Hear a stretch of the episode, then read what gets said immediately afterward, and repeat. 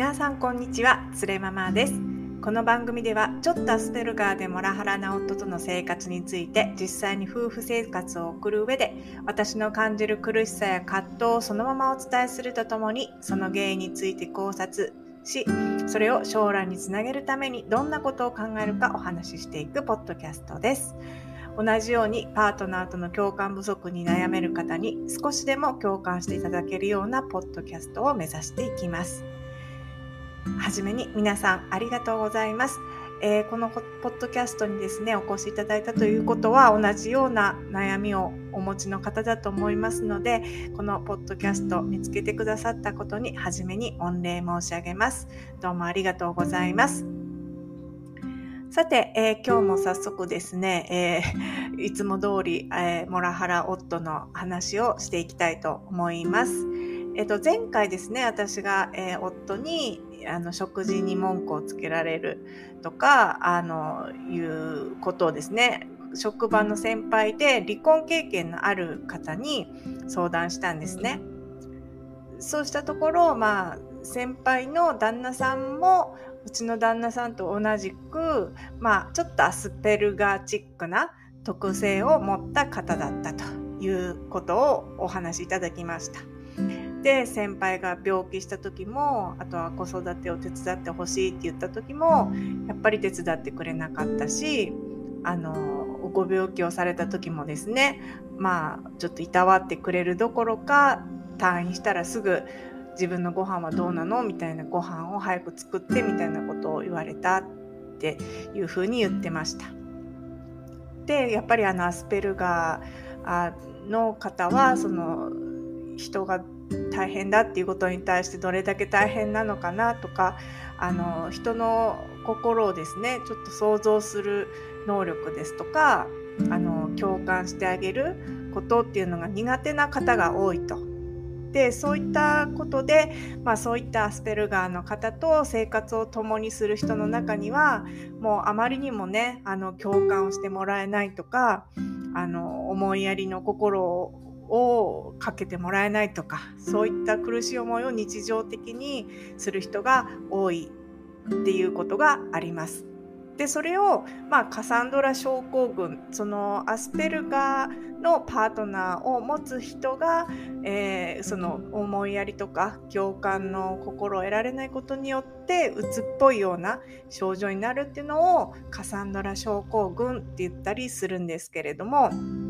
で私の先輩はそれに当たってちょっと結婚生活中は辛い思いをしたっていうふうに言ってました。でまあその後ですね離婚されて新しいパートナーを見つけてあのすごくね、えー、仲良くされてて、ね、その点ではもうすごく羨ましいなと私は思ってで将来ですねあそんな風になれたらいいなとかも思うんですけど皆さんあの将来ね自分が今のねモラハラ夫とどうにかして離れられた場合にどんな生活したいって思われますか？なんかですねこれ考えると結構ですね前向きな気持ちにまあ一瞬ですけどもなれたりするんですよ。で例えばですね私なんかはまあもうまあ、子供が大学行くまでだ子供の大学費用がたまるまでの期間だと思ってるので、まあ、10年としてで毎年カウントダウンしてるんですね。あと10年9年8年7年ってこうカウントダウンしてでこのカウントダウン10年が終わった時に皆さんどういう生活を送りたいっていうふうに思ってますか？このまあ私の場合は、えー、女性差別を受けてで旦那さんは保守派なんですよね。えっ、ー、ともう昔からの男性優位の社会を信じきっててでもう保守派ですよねいわゆる言ったら。でも私は、えーと、ともう人はみんな平等で、えー、みんなが生きやすいようにみんなが権利を持ってそれを自由に選んで生きたらいいんだっていうような すごいなんかリベラルな考え方なんですけど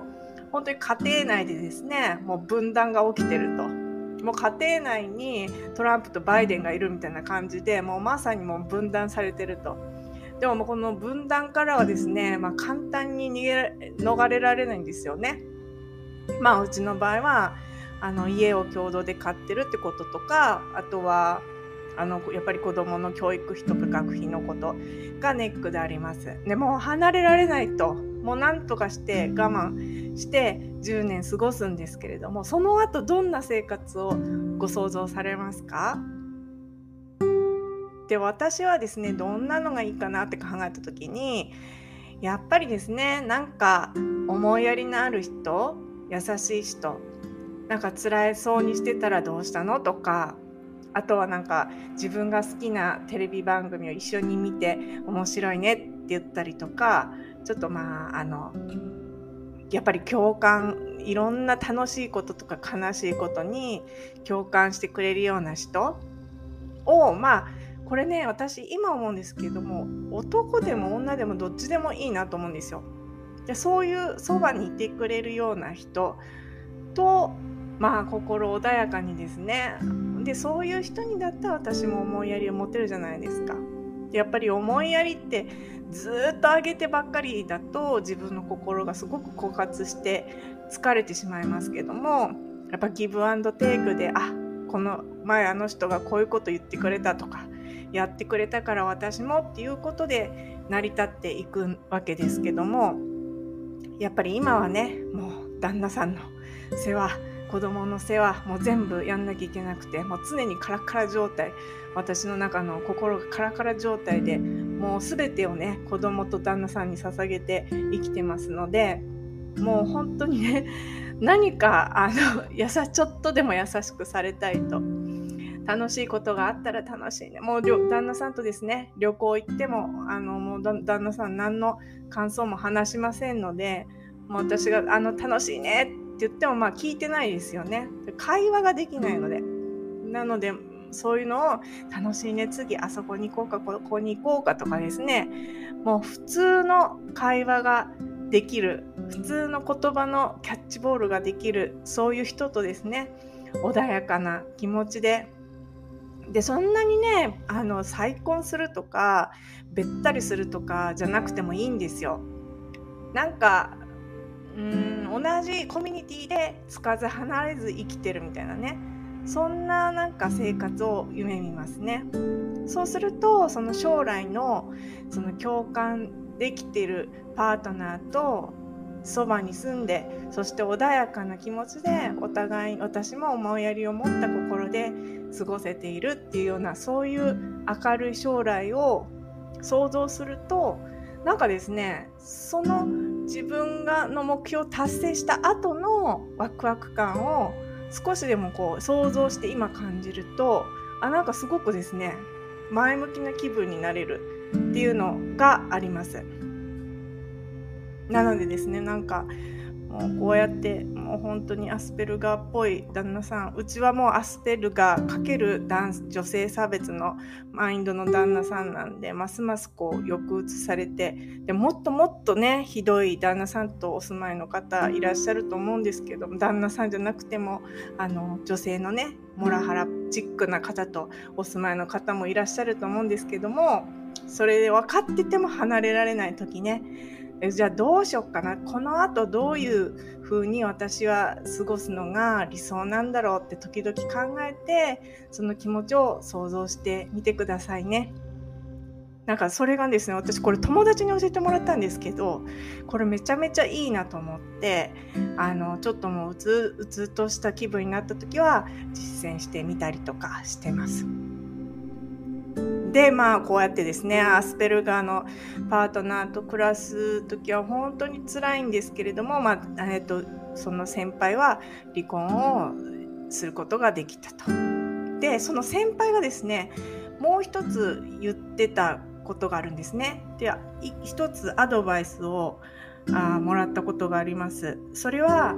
えー、アスペルガーの特質を持つ人と暮らす場合の自分の子供たちとの向き合い方なんですよね。これってまあアスペルバガーでもいいんですけど女性差別的な考えを持つ旦那さんでもいいですけれども皆さんあの旦那さんの悪口を子供に言ってませんかね？私言ってますめちゃくちゃ。でやっぱりですねなんか言っちゃうんですよねもうもうほんとご飯ぐらい作れないとダメだよじゃないとパパみたいになっちゃうよとかねついつい言ってしまうんですけれども私の先輩曰くあのそれは絶対ダメだよって言われました。でも私もすっぐっさーっと来たんですけれどもあ言っちゃってたなって先輩はじゃあどうしてたのかっていうととにかく何が重要だと思ってたかっていうと子供たちにそのパパの DNA のおかげで僕はこんなにあの優れたところがあるっていうところを思わせることは大事だって言ってたんですね。その何て言うんですか？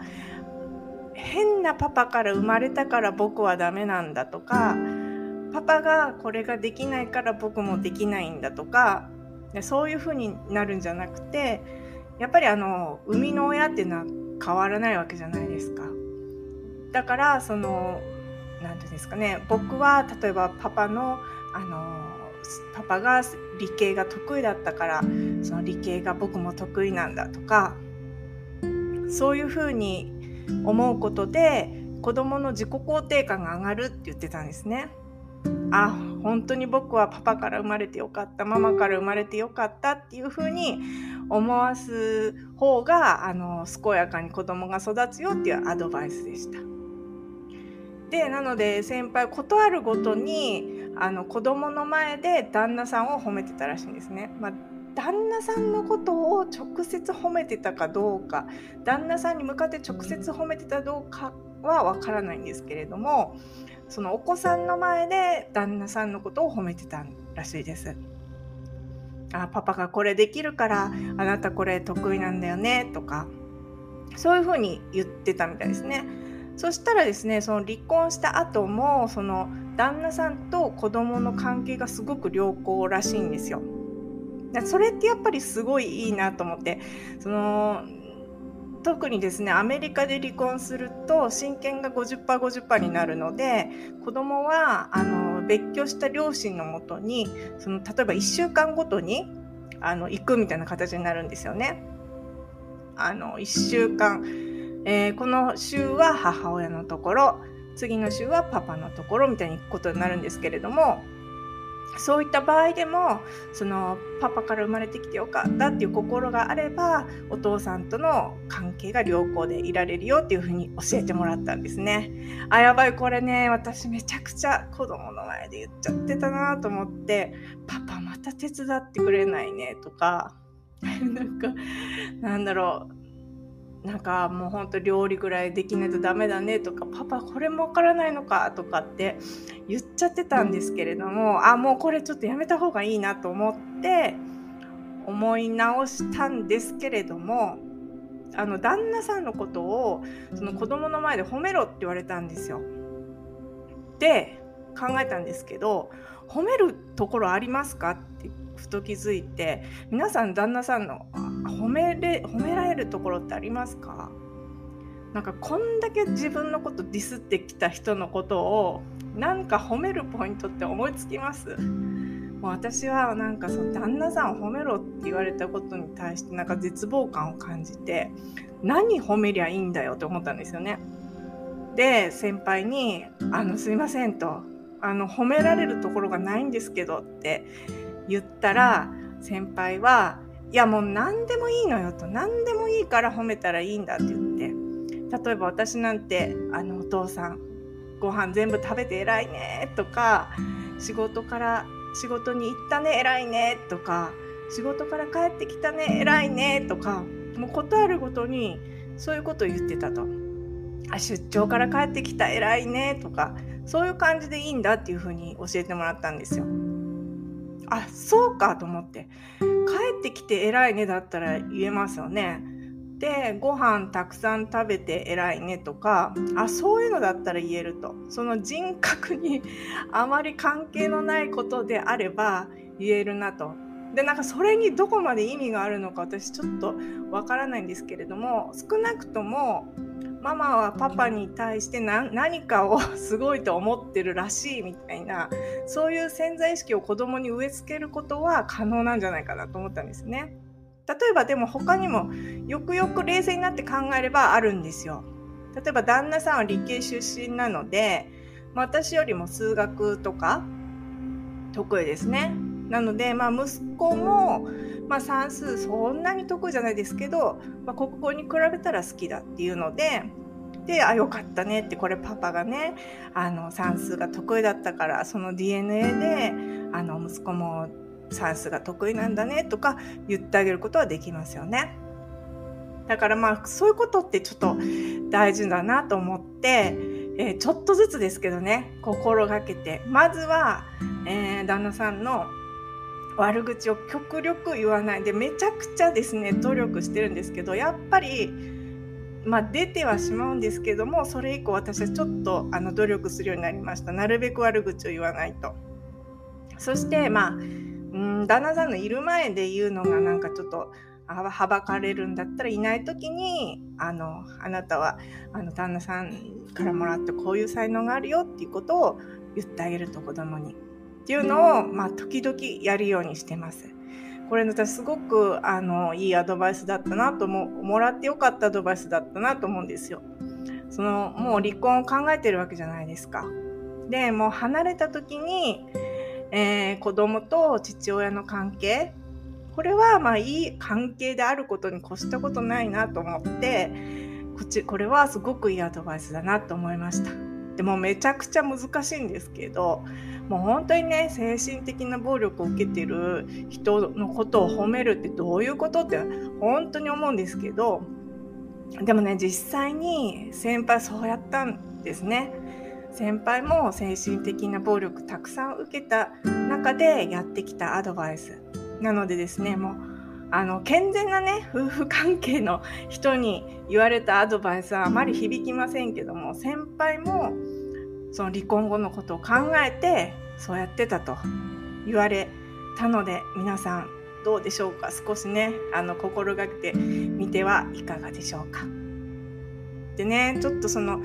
えー、先輩のアスペルガーの旦那さんの話も聞きましたけどまあどんな、えー、アスペルガーのね、パートナーをお持ちの方どんな特徴ありますか？ご主人とかパートナーの方に。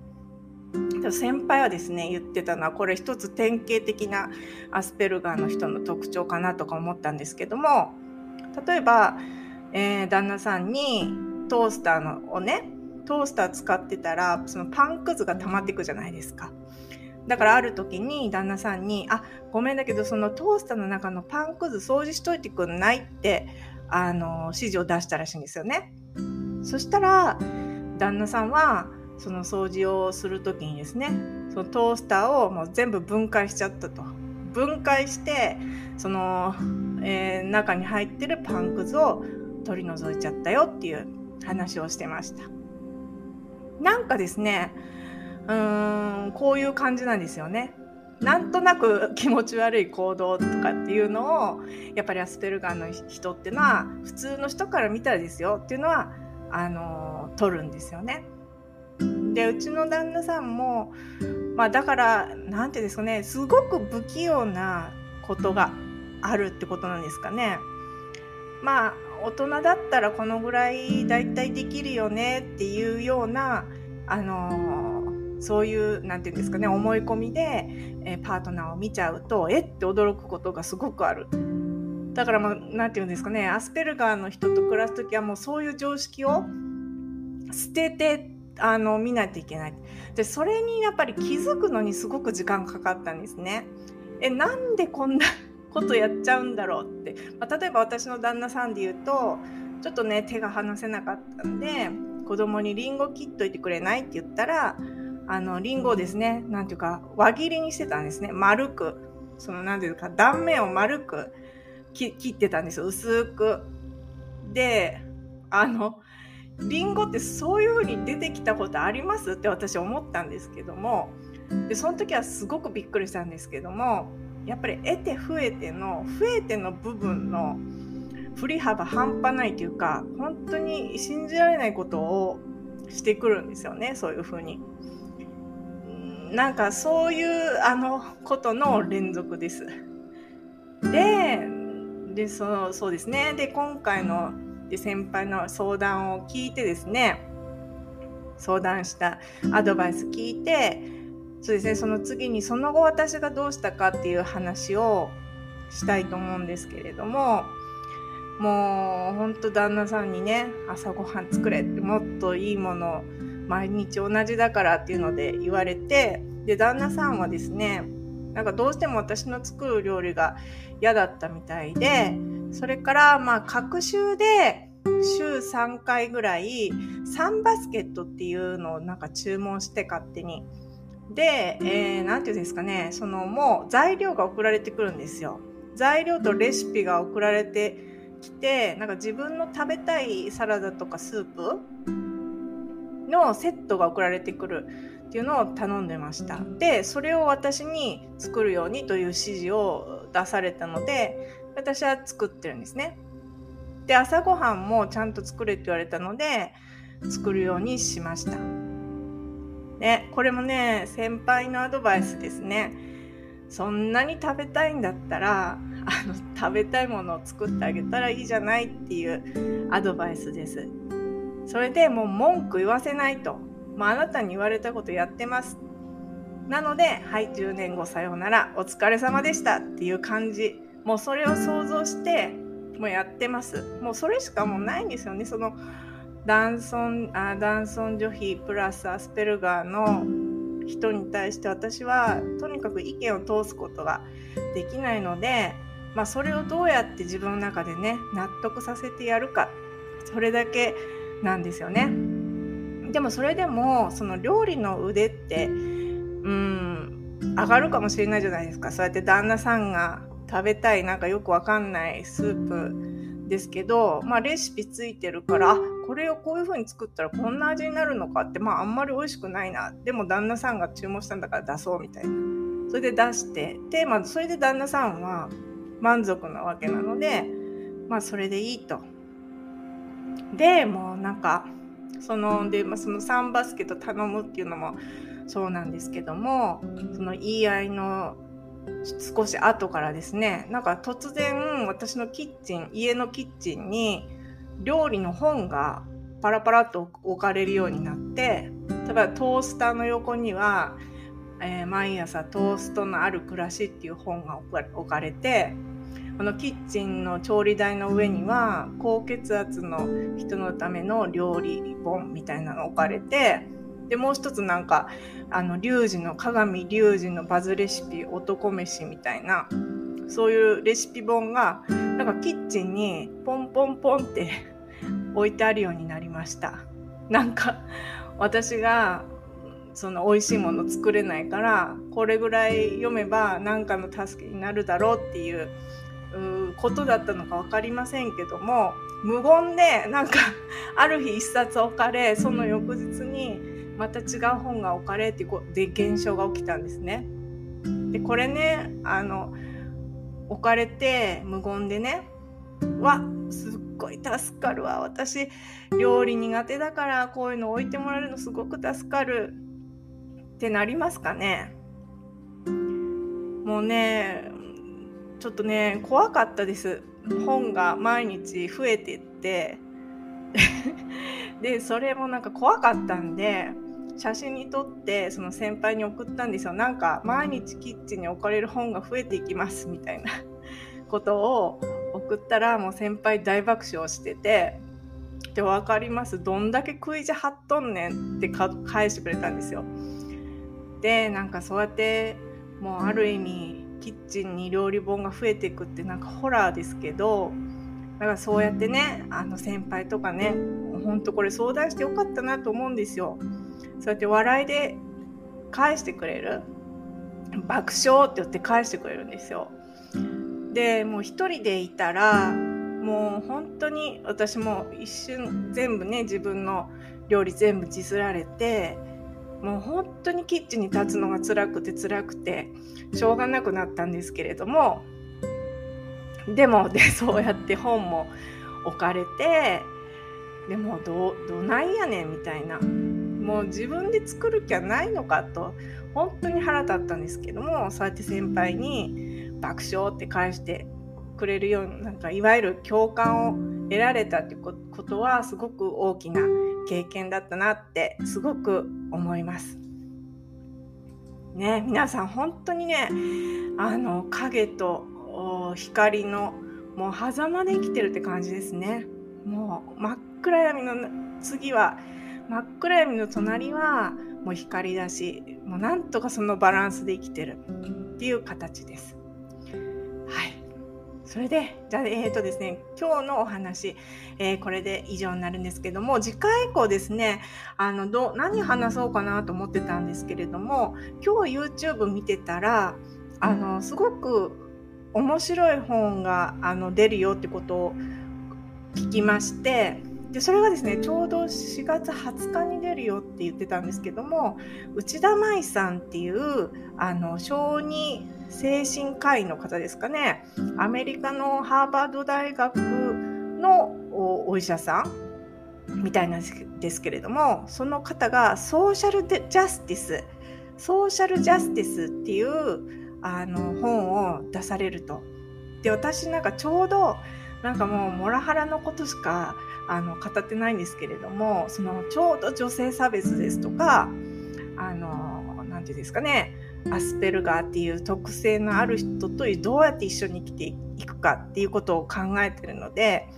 でそうやってやっぱり内田舞さんの本ではそのジェンダーの問題とか女性の問題とかあとは多様性の問題どうやって考えるかっていうのも書いてあるよって言ってたんですね。じゃこれマストシーでしょうと思ってこれ絶対にあの読んでみたいなって思ったんですね。なので、えーと、それ20日に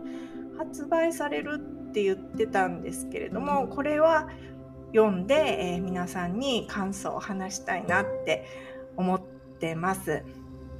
でその何て言うんですかね本出しましたよっていう宣伝の YouTube みたいなの私楽しみすぎてちょっと見たんですけれどもなんかですねやっぱりマイノリティに一回なってみるっていう体験がその自分の思考を育てることにもなってすごく大事っていうことをおっしゃってたんですよね。で私もこうやって旦那さんと一緒に暮らすことであ女性ってマイノリティなんだ男性から比べるとこんなにもいろいろなことを制限して生きるってことがを社会的に容認されてきた歴史があるんだってことをすごく肌で痛感したんですね。でそれは何でなのかなっていう考えるきっかけをそうやって自分が女性に対あ男性に対してマイノリティであるっていう立場を通してその考えるきっかけをもらえたっていうのですごくあの貴重な体験だと思うんですが逆にそのマイノリティに一度もなったことのない私の家でいう旦那さん男性でずっといたことによってマイノリティになっていないってことには逆に気づくべきことに気づけてないっていうディスアドバンテージがあるっていうふうにおっしゃってたんです。なので何てですかねどういうことを内田舞さんがその本の中で言われてるのかなっていうのをとても楽しみに、えー、待ってます。はい、じゃあその本のことについても、えー、明日以降ですねお話ししていきたいと思ってます。本日もご視聴いただきまして皆さんありがとうございました。旦那よりも豊かで幸せな人生を送りましょう。それではまた明日です。それでは。